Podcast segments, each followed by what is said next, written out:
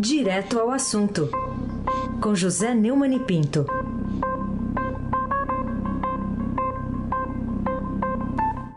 Oi, Neumani, bom dia. Bom dia, Carolina Ercolim, Bárbara Guerra, Almirante Nelson e o seu pedalinho. Moacir Biasi, o Clã Bonfim, Emanuel, Alice e Isadora. Bom dia, melhor ouvinte. Ouvinte da Rádio Eldorado 107,3 FM. Carolina Ercolim, tintim por tintim. Bom, a gente está aqui na expectativa, né? Hoje tem notícias é, que podem vir sobre a Coronavac, que é um calendário que o ministro Pazuello já disse que deve começar, ou pode começar, né, em 20 de janeiro, o calendário de vacinação em todo o país, que vai chegar para todo mundo ao mesmo tempo. É, lembrando, né, que ele também deu uma janela de oportunidade para isso acontecer. Pode ser tanto de 20 de janeiro até é, o comecinho de março. Falou isso, inclusive, ontem na visita que ele fez é, a, a Amazonas, né, ao Amazonas, ao estado de Amazonas, em Manaus, porque ele, no final das contas, fez essa viagem rápida para lá, antes, inclusive, de uma reunião que tinha marcado com os governadores aqui em Brasília, aí, lá em Brasília, é, para resolver sobre calendário de vacinação. Mas antes de falar de pandemia, vamos falar um pouquinho sobre a Ford. Um baita tranco para a economia brasileira, o anúncio de ontem, não, Neumann? Terrível. Eu, na época em que eu trabalhava no Jornal do Brasil, eu cobria as greves do ABC. É, e ali tive contato com nossas montadoras e com a Volkswagen, a Ford e tal. Então, acompanhei de muito perto essa a, saga né, dos metalúrgicos do ABC, que hoje tem uma, uma notícia bastante, é, diria até terrível, né? O, o a pandemia é, realmente, como está anunciado inclusive na manchete do portal do Estadão, prejudicou as indústrias automobilísticas de uma forma muito grave. Né? É, a segunda notícia do Jornal do Carro, a Ford informou que vai manter no Brasil só a sede administrativa da América do Sul, o Centro do Desenvolvimento de Produto e o campo de provas de Tatuí é, um impacto muito grande numa questão que é a questão do desemprego. O, os operários metalúrgicos estão sentindo na pele. A, a, fábrica de São Bernardo, que foi a que eu conheci, foi a primeira a anunciar o fechamento. Foi em fevereiro de 2019, depois do anúncio.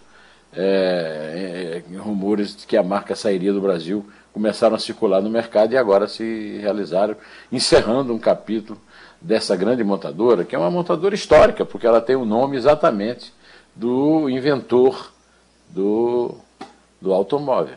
Carolina Ercolim, tintim por tintim. Bom, se as notícias da economia se resumissem né, ao anúncio da Ford, mas infelizmente a gente tem ainda o Banco do Brasil que quer fechar 112 agências e cortar 5 mil funcionários. O que há a dizer sobre esse corte, né, um corte dessa profundidade no maior banco brasileiro, sobre o nosso dia a dia também? É, o Banco do Brasil é um banco estatal.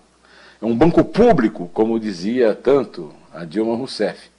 É, e é, a notícia né, que o banco informou o mercado ontem que aprovou um plano de reorganização para ganhos de eficiência operacional, que prevê o fechamento de 112 agências, além de programas de desligamento com a expectativa de adesão de 5 mil funcionários. O banco estima que a implementação plena das medidas deve ocorrer ainda no primeiro semestre deste ano, ou seja, ainda no, quando nós estivermos sob o impacto é, da pandemia. A reestruturação já era esperada pelo mercado e foi vista como um grande esforço para atacar o seu maior gargalo em relação aos seus pares, a ineficiência.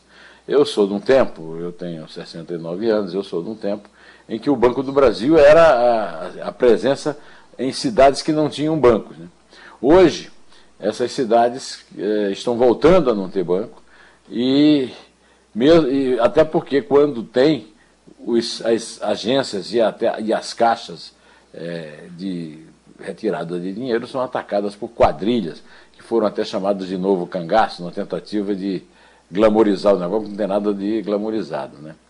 É, é uma notícia muito ruim, é uma notícia que atinge toda a malha de agências bancárias no Brasil, e eu conheço a realidade de cidades do interior do Nordeste e sei como farão falta as agências do Banco do Brasil, que serão fechadas em cidades pequenas, é, que não, até por não suportarem mais esse tipo de violência, por falta absoluta de segurança. Carolina Ercolim, tintim por tintim. Bom, falemos então de vacina. O que, que você achou da fala do ministro Pazuello ontem em Manaus? É, o ministro da Saúde, Eduardo Pazuello, disse ontem que o programa de vacinação contra a Covid pode priorizar inicialmente a aplicação de só a primeira dose para acelerar uma imunização em massa e reduzir a atual transmissão. O, o, o Eduardo Pazuello dá a impressão de que ele está sempre é, tentando fugir da vacina, ele está sempre tentando boicotar a vacina, ele está sempre tentando bajular o seu chefe, o presidente Bolsonaro, para evitar é, o, o, resultado de um boato que corre em Brasília, que o Bolsonaro está atribuindo a ele, como sempre faz, é, na sua queda de popularidade. O Bolsonaro nunca assume as próprias responsabilidades. Ele, o presidente sempre transfere para outros. Mas a coisa que mais me chamou a atenção, Carolina, você estava falando ao abrir aqui a nossa conversa a respeito do Pazuello, foi a, a o que a Eliane Cantanhede é, abordou no seu artigo Dia D e Hora H. Quando eu estava vendo o noticiário na televisão, que vi que esse canalha fez essa observação, que a vacina será aplicada no dia D e na hora H, eu cheguei à conclusão que nem a tragédia terrível que nós estamos vivendo, trancados em casa, sem opção, opção para sair, sem ter eh, notícias boas da Anvisa, é, continua é, fazendo humor negro e sem graça com isso. Né? É, eu gostaria de citar aqui um parágrafo do artigo da, da Eliane Dia D e Hora H. Nem mesmo a ex-presidente Dilma Rousseff, campeã de pérolas como a mandioca, o cachorro, a mulher sapiens, a estocagem do vento, e dobrar uma meta sem meta, faria melhor que o general Eduardo Pazuello. Dilma anunciou um programa sem meta e prometeu que assim que tivesse meta, dobraria essa meta. ela dobraria essa meta. Pazuello faz tudo o que seu mestre mandar, ataca a mídia e, firme, resoluto, defende com precisão que as vacinas vão começar no dia D, no hora H. Puxa, disse, escreveu Eliane. Eu digo o seguinte: a minha vontade é dar uma cusparada, cuspir na cara dele, viu, Carolina? Carolina Ercolim, tintim por tintim. Vamos falar também sobre o seu artigo publicado no blog do Neumani no portal do Estadão, chamado O Pato de Donald repetirá o patrão. Para que você chama a atenção de nossos ouvintes a respeito do seu texto? É, o, o, o, meu texto eu resumo, como sempre faço, quando eu venho aqui nas terças-feiras falar do artigo que eu publico na segunda-feira, né? Publiquei o artigo ontem à noite no, no blog do Neumann, no portal do Estadão, com uma linha fina, né? Aquela é a definição que sai, é, aquele resumo do artigo que sai no meio do artigo e que sai é, na abertura do, do seu, da sua reprodução na internet. E a minha linha fina é: Bolsonaro já avisou a quem interessar a posse que seguirá modelo da invasão do Capitólio se perder a eleição de 2022 e não for adotado o voto impresso, o que tem muito poucas chances de, de ocorrer. E como também faço sempre, às terças-feiras, eu vou ler o último parágrafo do artigo. Haverá alguma instituição no país pronta para segui-lo na aventura para ter êxito imitando o malogro de Trump? Apesar de sempre insinuar e às vezes afirmar que as Forças Armadas estão com ele, e de manter em cargos bem remunerados oficiais da ativa e da reserva, invejáveis boquinhas, talvez não conte com sua ajuda numa aventura antidemocrática para impor o voto impresso, que só interessa a seus amigos das milícias cariocas e aos coronéis que ainda restam nos grotões, algum deles do Centrão. Na verdade, ele conta mesmo é com as milícias armadas, que parodiam o lema de seu mais novo aliado secreto, Lula da Silva. O povo armado jamais será vencido. O apoio que alicia é das polícias militares estaduais. É, e segundo a reportagem de Felipe Frazão, do Estadão em Brasília, já há no Congresso, à espera de votação, dois projetos de lei orgânica das polícias civil e militar, restringindo o poder de governadores sobre braços armados dos estados e do Distrito Federal. Ninguém pode deixar de agir por desconhecimento. Na reunião ministerial de 22 de abril de 2020, gravada e transmitida para todo o país, graças à clarividência do ex-decano do Supremo Tribunal Federal, Celso de Mello, sua insolência defendeu claramente armar o que ele chama de povo. E mais, o capitão de milícias, que prestigia todas as formaturas de academias de PMs, não perde uma oportunidade de declarar sua posição favorável à tal excludente de ilicitude que, na prática, inocenta todos os policiais acusados de abuso de autoridade em confrontos armados em comunidades, sejam quais forem as circunstâncias. Mesmo ainda o, o por enquanto presidente da Câmara dos Deputados, Rodrigo Maia, pois seu pai, o ex-prefeito César Maia, invocou o próprio testemunho para lembrar que no golpe fascistoide de Augusto Pinochet no Chile, os carabineiros tiveram tal importância que o ditador adotou a corporação como a quarta força armada. Nenhum dos 70 projetos de impeachment do candidato ao autogolpe, contudo, sai da gaveta do filhote, que, aliás, nasceu no Chile. Não foi, Carolina? Aliás, ô Carolina, o meu artigo termina aqui, mas eu vi agora no, no, no portal do Estadão que o Bolsonaro já está falando em mais uma liberalização para o cidadão se armar. Ele não desiste e todos já desistiram de detê-lo, e isso é que é lamentável. Carolina Ercolim, tintim por tintim. Bom, falemos ainda sobre a eleição na presidência é, da Câmara, né? Os candidatos Arthur Lira, Lira, que é do governo em Baleia Rossi, apoiado pelo presidente atual, Rodrigo Maia, estão viajando, né? Pelo país, visitando lideranças políticas aí, norte, nordeste, enfim. E quem está pagando a conta, né, Mani? Você já abriu a sua bolsa hoje? Não. Quem está pagando a conta é você. Sou eu. Somos todos nós. Como sempre no Brasil, né? É, nós é, somos, é, teoricamente, representados por essa gente.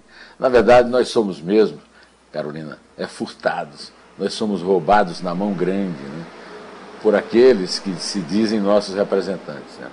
Essa reportagem do Estadão de hoje mostra que os candidatos à presidência da Câmara, o Arthur Lira, do Progressistas de, Alagoa, de Alagoas, que é o candidato do Jair Bolsonaro e, e dos seus asseclas, dos seus filhos e tal, é, e o deputado do MDB de São Paulo, Baleia Rossi, filho de Wagner Rossi, é, personagens, os dois, de algumas é, denúncias de corrupção, é, principalmente no governo Temer, com quem o, a família Rossi tem grandes é, relações, né, tem percorrido o país para fazer campanha usando jatinhos particulares com despesas pagas por seus partidos. Eu não conheço nenhuma atividade partidária que dê lucro, que seja um negócio. Então, o, o, o que está pagando isso é o chamado fundo eleitoral, é o chamado fundo partidário. E aí gastam a, as pampas. Eles é, não querem arriscar, o que eu acho uma coisa bastante justa, né? arriscar serem é, contagiados pelo vírus do pelo novo coronavírus, né? então viajam por, nossa conta, nos aviãozinhos da FAB, é, que aliás deveriam ser vendidos, para que tanto avião da FAB para esse pessoal viajar. Né? As siglas, ao contrário do que deveriam fazer, que elas teriam que ser transparentes, não revelam quantos gastaram pelos deslocamentos até agora. E dizem que os valores serão declarados nas prestações de contas à Justiça Eleitoral. O que é um assinte, o que é um escárnio, né? O que só são obrigados a fazer em junho do ano que vem. No caso do MDB, a legenda afirmou que usará recursos próprios, provenientes de doações privadas e não do fundo partidário composto por dinheiro público. Impressiona, né, Carolina, o escárnio com que os nossos representantes atropelam os mínimos princípios éticos neste momento em que a situação sanitária e econômica do país passa pelos piores instantes na história. Carolina Ercolim, tintim por tintim. Bom, vamos falar então sobre vamos Estados Unidos, é isso? Vamos, vamos. A bancada vamos democrata. Lá, então a gente tem essa iminência de, de impeachment de Trump aí, faltando pouquíssimos dias, né, para o fim do mandato. É dia 20, hoje é dia 12, né? Então falta uma semana e um dia, oito dias. E a bancada democrata na Câmara dos Estados Unidos apresentou ontem o pedido de impeachment de Donald Trump acusando formalmente o presidente de incitação à insurreição. Aliás, cada vez que eu vejo o, o discurso do Trump convocando o pessoal a quebrar o Capitólio, mais eu me convenço de que também nos Estados Unidos não tem um homem para tomar atitude. O Mike Pence, que teve uma boa atitude, não tomou o que precisava tomar. A minha outra consideração é sobre o Brasil. Né? Quando será que vai cair a ficha do pato de Donald, como eu chamei o Bolsonaro no meu artigo? Antes de encerrar, Carolina, eu queria derramar uma lágrima pelo meu ex-sócio na editora Girafa, Antônio Veronese, grande educador, eh, lá em Guarulhos, na Universidade de Guarulhos, que ele vendeu, hoje. Era dono com a família da Unicisa em Santo Amaro, e também dono de um shopping, lá o shopping de Guarulhos, um dos maiores do Brasil, morreu de Covid, vítima dessa doença terrível, e deixou viúva a Maria Dias e, e três órfãos, entre os quais o meu grande amigo Alessandro e o, o Vitor, e também a, a, irmã deles, que agora não me ocorreu o nome, mas eu quero aqui deixar o, a, a, que a minha dor sobre a morte do, do Antônio, que era uma pessoa muito próxima e muito frequente na minha vida, aumenta muito quando eu leio e quando eu ouço uma declaração daquele idiota, daquele ministro da Saúde, dizendo que a vacinação vai começar no dia D, na hora H, achando que pode fazer graça com a morte das pessoas. O Brasil realmente está no pior desvio da sua história e, e só aquilo que a, a Nancy Pelosi vai tentar fazer com o o Donald Trump nos Estados Unidos resolveria aqui. Show Bolsonaro. Agora não. Já. Pode contar, Carolina. É três? É dois. É um. Em pé.